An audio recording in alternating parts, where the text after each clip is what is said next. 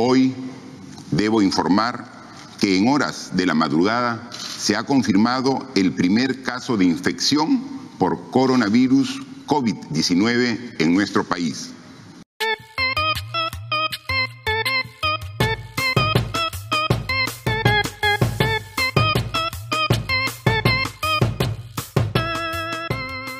Radio BioI, un podcast de la Reserva de Biosfera Oxapampa Shaninka Yanesha, producido con el apoyo de la cooperación alemana. Con Chris Landauro.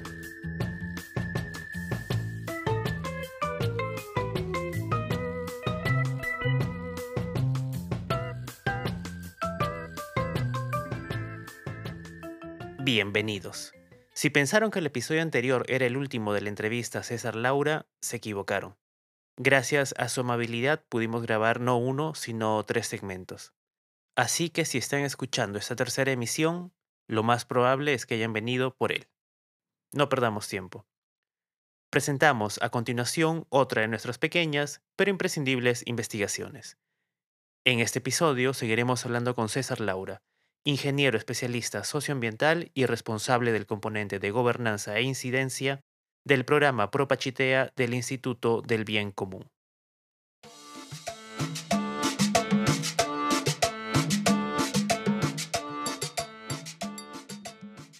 En la emisión anterior hablamos un poco sobre la ley de retribución por servicios ecosistémicos.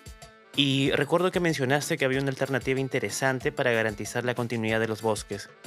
¿En qué quedó esa propuesta? ¿La siguen evaluando o ya la están implementando dentro de la reserva? en eso estamos.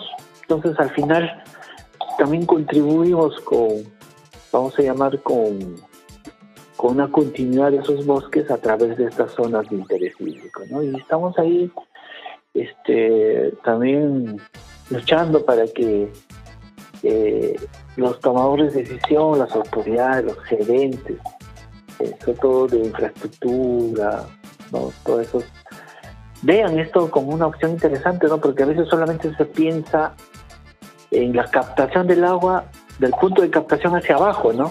Pero no pensamos del punto de captación hacia arriba, ¿no?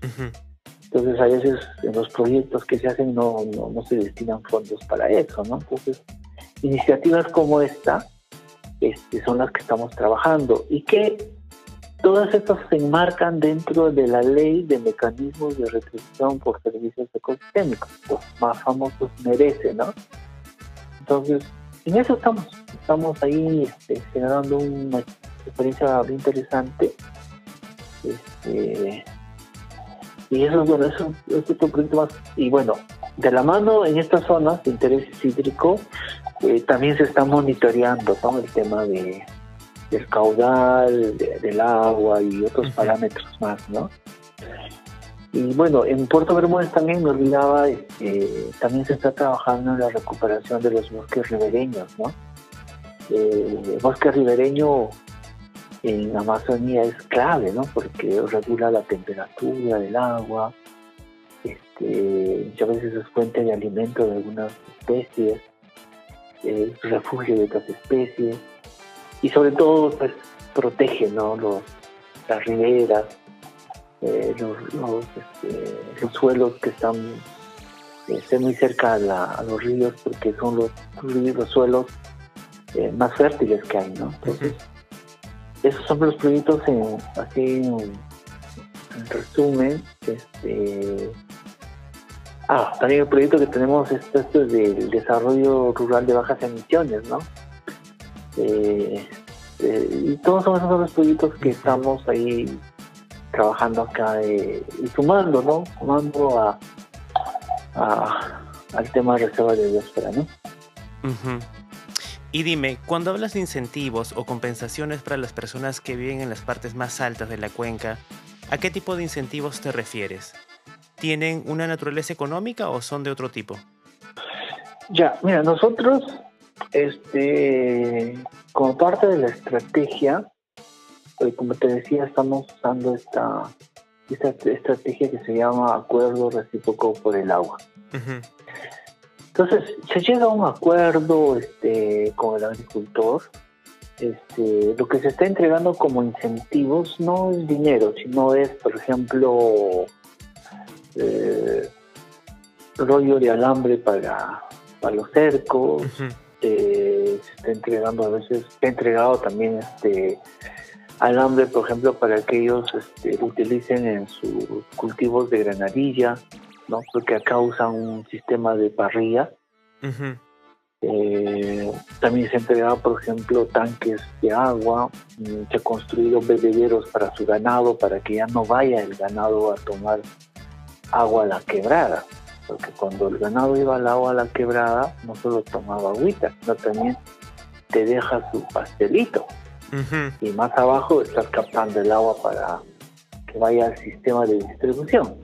Entonces, se han construido varios este, bebederos de esto, se han entregado mangueras, eh, en algunos casos se han entregado, por ejemplo, cajones de, para con abejas al tema de apicultura, eh, se han entregado kits veterinarios, ¿no? Entonces, este, son incentivos así que se llevan producto a un acuerdo con los con estos señores y bueno, en verdad pues el, varía, ¿no? Según según el acuerdo, según el, número de hectáreas también que acuerdan que entre el acuerdo o no, entonces no no no es un no es igual en todos los casos, ¿no? Entonces, así se está trabajando. Son, son incentivos no, no monetarios. Por ahora. Entiendo. Y retomando el tema de la reserva. La reserva de Bioay cuenta con poblaciones diversas y con un gran contraste cultural. Dime, ¿cuál es la estrategia del Instituto del Bien Común para llegar a esas comunidades? ¿no? Porque tienen comunidades rurales, nativas, etcétera. ¿Cómo hacen? ¿Cómo diversifican su oferta? Una pregunta muy interesante. Muy interesante. Mira, yo creo que este proceso de construcción de la reserva de diáspora ha permitido poder, yo creo que de una forma práctica, poder este, valorar más el tema de la interculturalidad y todos estos temas que muchas veces se discute más en espacios académicos. ¿no? Eh, yo he sido testigo en este proceso y, obviamente también pues este no solo es este proceso de Dios, sino también son los esfuerzos este, desde los ministerios que están haciendo por el tema de interculturalidad y todo esto, ¿no? Pero, por ejemplo, yo he sido testigo en este tiempo, por ejemplo, de ver a hijos de descendientes austroalemanes, por ejemplo, pasar en pasacalles, en desfiles, poniéndose, por ejemplo, la vestimenta de culturas andinas o, la vestimenta de pueblos originarios, ¿no? Como parte de esa, de esa, del tema intercultural, ¿no? Y como te digo, no solo es el, creo, el proceso de Dios, el proceso de creo que es una especie como que ayuda, pero también son los otros esfuerzos y, y también hay que reconocer el trabajo de muchísimos maestros que desde la desde el desde la del nivel inicial inculcan eso, ¿no? Entonces, este por eso yo creo que esas diferencias que probablemente han existido hace años atrás, hace unos, tal vez unos 30 años o 25 años atrás, eh, cada vez ya es menos, ¿no? Cada vez es menos, ¿no? hay mayor respeto hacia los pueblos originarios, hay mayor respeto entre estos diferentes actores, ¿no? Ese es uno. Nosotros, este, eh, en los proyectos siempre tenemos presente como parte de la de, la intervención eh, siempre tenemos presente el tema intercultural el tema de género el tema etario, ¿no? Entonces, este, sí, sí, sí, sí siempre lo, lo, mantenemos ahí presente, ¿no? Ahora, también dependiendo del proyecto, ¿no? por ejemplo, cuando es un proyecto que está en, eh, por la parte de Bermúdez o Palcaso, de hecho que ahí el trabajo es de la mano con las federaciones, ¿no? Entonces, este, por ejemplo, eh, hace años atrás, por ejemplo, hemos colaborado con trabajos eh, para los planes de vida en comunidades allá en, el Pichis, en Puerto Bermúdez. Entonces, por ejemplo, hemos tenido el acompañamiento de la organización, eh, con el tema del idioma, este, y participaban de la federación, por ejemplo, eh, dirigentes mujeres, ¿no? Acompañaban a las especialistas para los especialistas para que puedan justamente ahí apoyar, ¿no? Y que se pueda este, generar espacios para que las, ah, las mujeres puedan también dar sus, sus, puntos de vista, sus opiniones, ¿no? Participen.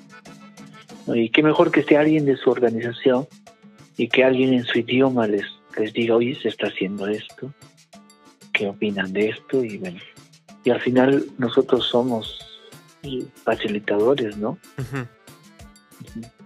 Eso es, por ejemplo, y, en espacios como, por ejemplo, aquí en Oxapampa, que es ya más diverso, ¿no? Tienes acá descendientes, ¿no? europeos, de pueblos originarios, de andinos también, descendientes de los andinos que han venido, de costa.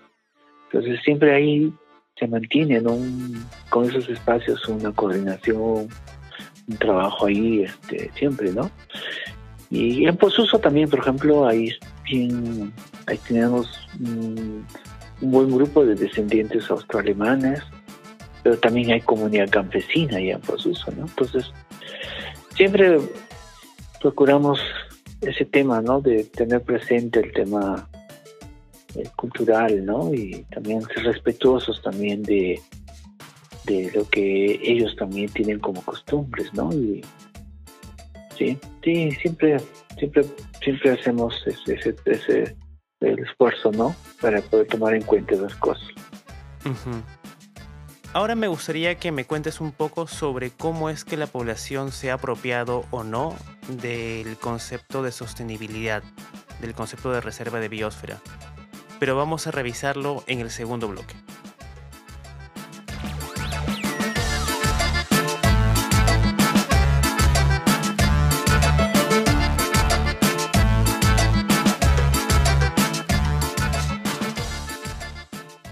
Te preguntaba en el bloque anterior cómo es que ha respondido la población.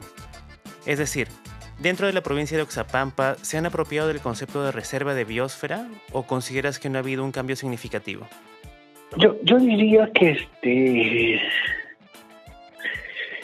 eh, estamos en ese proceso, pero yo creo que, por ejemplo, eh,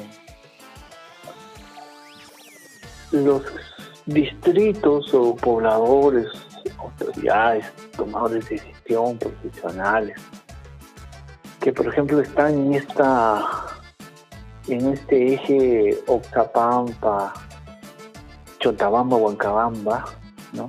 o que están más cerca a la capital de la provincia, eh, creo que ha habido un mayor, al menos tienen mayor información que es una reserva y que están en ese proceso también de poder este, adoptar no todo esto pero sí hay distritos Rica también yo creo que sí se ha, se, ha, apropiado bien. El hecho también de que el ministro Brack jugó un papel importante en todo esto y no olvidemos que el ministro Brack es de Villarrica, quiero no es ayuda. Pero hay distritos como por ejemplo Posuso, este, Bermúdez, Parcaso, Constitución, este, todavía necesita trabajar mucho más. Y, yo creo que, como te decía al inicio, este examen que estamos dando nos ha ayudado a poder este, darnos cuenta que justamente ese es un tema que necesita prestarle atención, muchísimo más atención.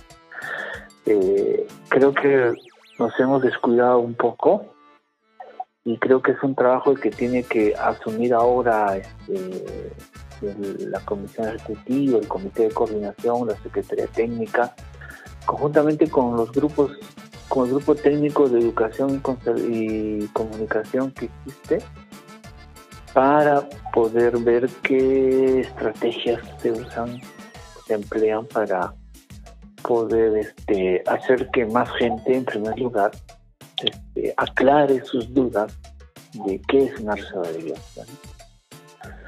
Sí. En eso estamos, creo.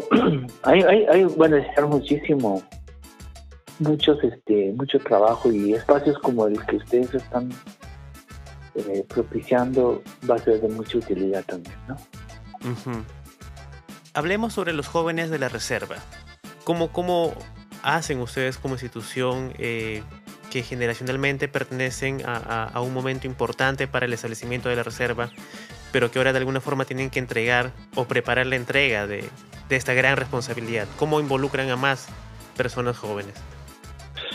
Sí, mira, muy buena pregunta, estimado justamente este año, este fin de semana, fin de mes, no, no, el, 18 creo, 18, 19, a ver, déjame verlo. 18, espérate, bueno, la tercera semana de este de esta de este de este mes.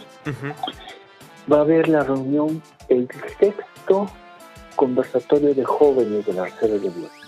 El sexto, hemos empezado hace seis años a sugerencia de, de, un grupo de, de Posuso, eh, Wilfredo, Laura, eh, este, Ricardo Ceballos. Ellos propusieron como ya se había organizado espacios con los mayores, dijeron, oye, ¿por qué no organizamos con los jóvenes? Y así se empezó en Posuso. Y en Posuso se empezó justamente a empezar a poder empezar a hacer esa ese proceso, ¿no? De que sean nuevas generaciones las que empiecen a asumir este reto. Entonces ya han habido eventos con jóvenes ¿ah? en Posuso, luego fue en Chantabamba, luego fue en Villarrica, luego se fue a Constitución, a Bermúdez fue el año pasado. Y, este año va a ser acá en Zapampa, no, va a ser en Villarrica este año, pero virtual obviamente, ¿no? Pero los años anteriores se han tocado diferentes temas. Empezó en Posuso un poco para hacer un recuento del proceso. Y también para que se pueda este, puedan los jóvenes compartir sus experiencias que estaban desarrollando en los colegios, en sus instituciones, por ejemplo, en econegocios. Otros compartieron experiencias, por ejemplo, de darle valor, agregado a ciertos productos.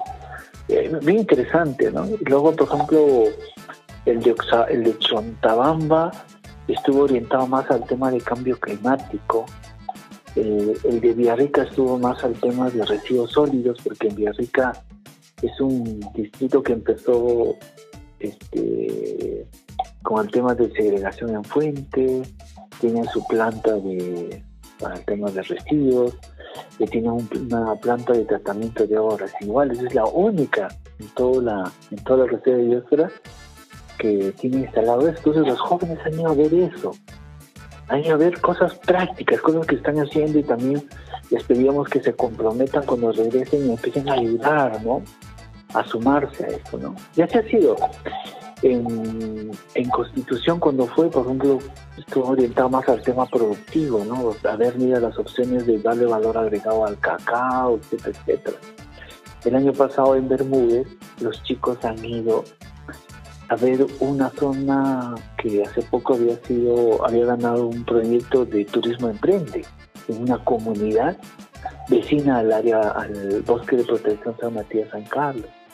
Y luego fueron a ver una experiencia este, de una empresa dedicada al tema del cacao, que la mayoría de sus empleados son, comuneros y son comuneras los que están trabajando en esto a que había esa experiencia, esos esfuerzos locales, ¿no? De cómo se está apuntando a un desarrollo más este, de la mano con el entorno natural. Entonces, son cosas que creemos que se está sembrando en los jóvenes y que esperemos que esto pues permita un cambio generacional, ¿no? O sea, que estos jóvenes luego puedan este, asumir estos liderazgos ¿no? que se espera, ¿no? Y en verdad eh, necesitamos ahora, después de este examen, tenemos que doblegar esfuerzos, ¿no? Tenemos que hacerse muchísimo más. Pero en eso estamos. ya ya este, hace eh, seis años hemos empezado a, poder trabajar esto, pero creemos que necesitamos hacer doble esfuerzo más. Creemos que es importante, ¿sabes qué? Me has hecho recordar algo.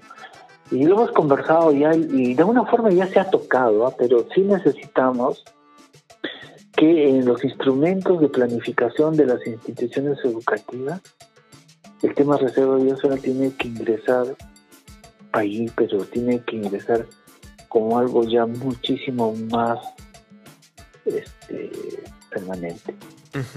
Entonces hay que ver ahí cómo se trabaja y de tal forma de que continuemos, ¿no? Perfecto. Listo. ¿Cómo los eh, podemos contactar, César? Va a haber gente que esté interesada en, saber más. Este, ah, me había olvidado, pero ahora aprovecho y te agradezco que me has hecho recordar. Eh, hay una página web que es una de las cosas que hemos colaborado hace poco con como Instituto de Bien Común. Bueno, ahí Lisbeth Quejandría ha sido el artífice de poder este, finalmente tener esta página web porque la pensamos hace desde el 2015 estaba, oh.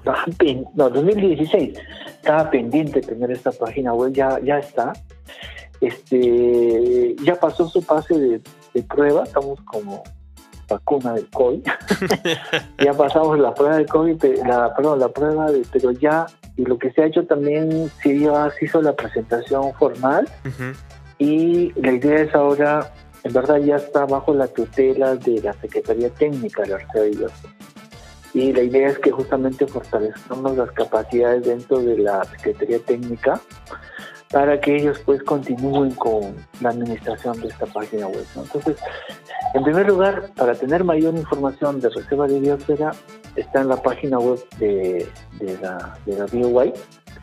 Y en el caso de actividades del Instituto de Bien Común, este, la página web de es www.idsperú.org. Ahí pueden tener mayor información de, las cosas que estamos haciendo, ¿no? Muy bien. Con eso habríamos llegado oficialmente al final de la entrevista. Muchas gracias César por permitirnos conocer el trabajo que viene desarrollando el Instituto del Bien Común y por compartir tus conocimientos con nosotros. Espero que los y las oyentes no se hayan quedado con ninguna duda. Y de ser así, los invito a que contacten directamente a los representantes del IBC. Como han oído, son muy profesionales y amables. Hasta la siguiente emisión. Un abrazo.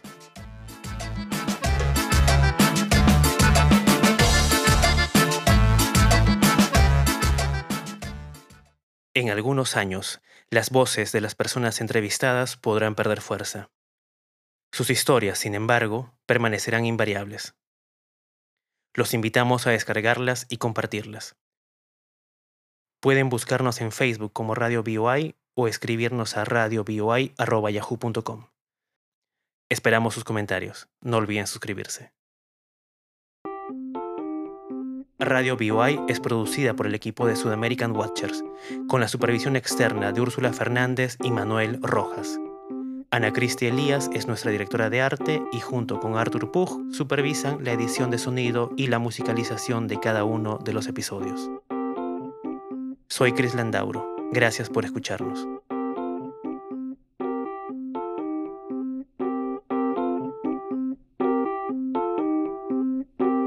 Este programa llega a ustedes gracias al apoyo de la Cooperación Alemana para el Desarrollo implementada por la GIZ a través del programa ProAmbiente 2.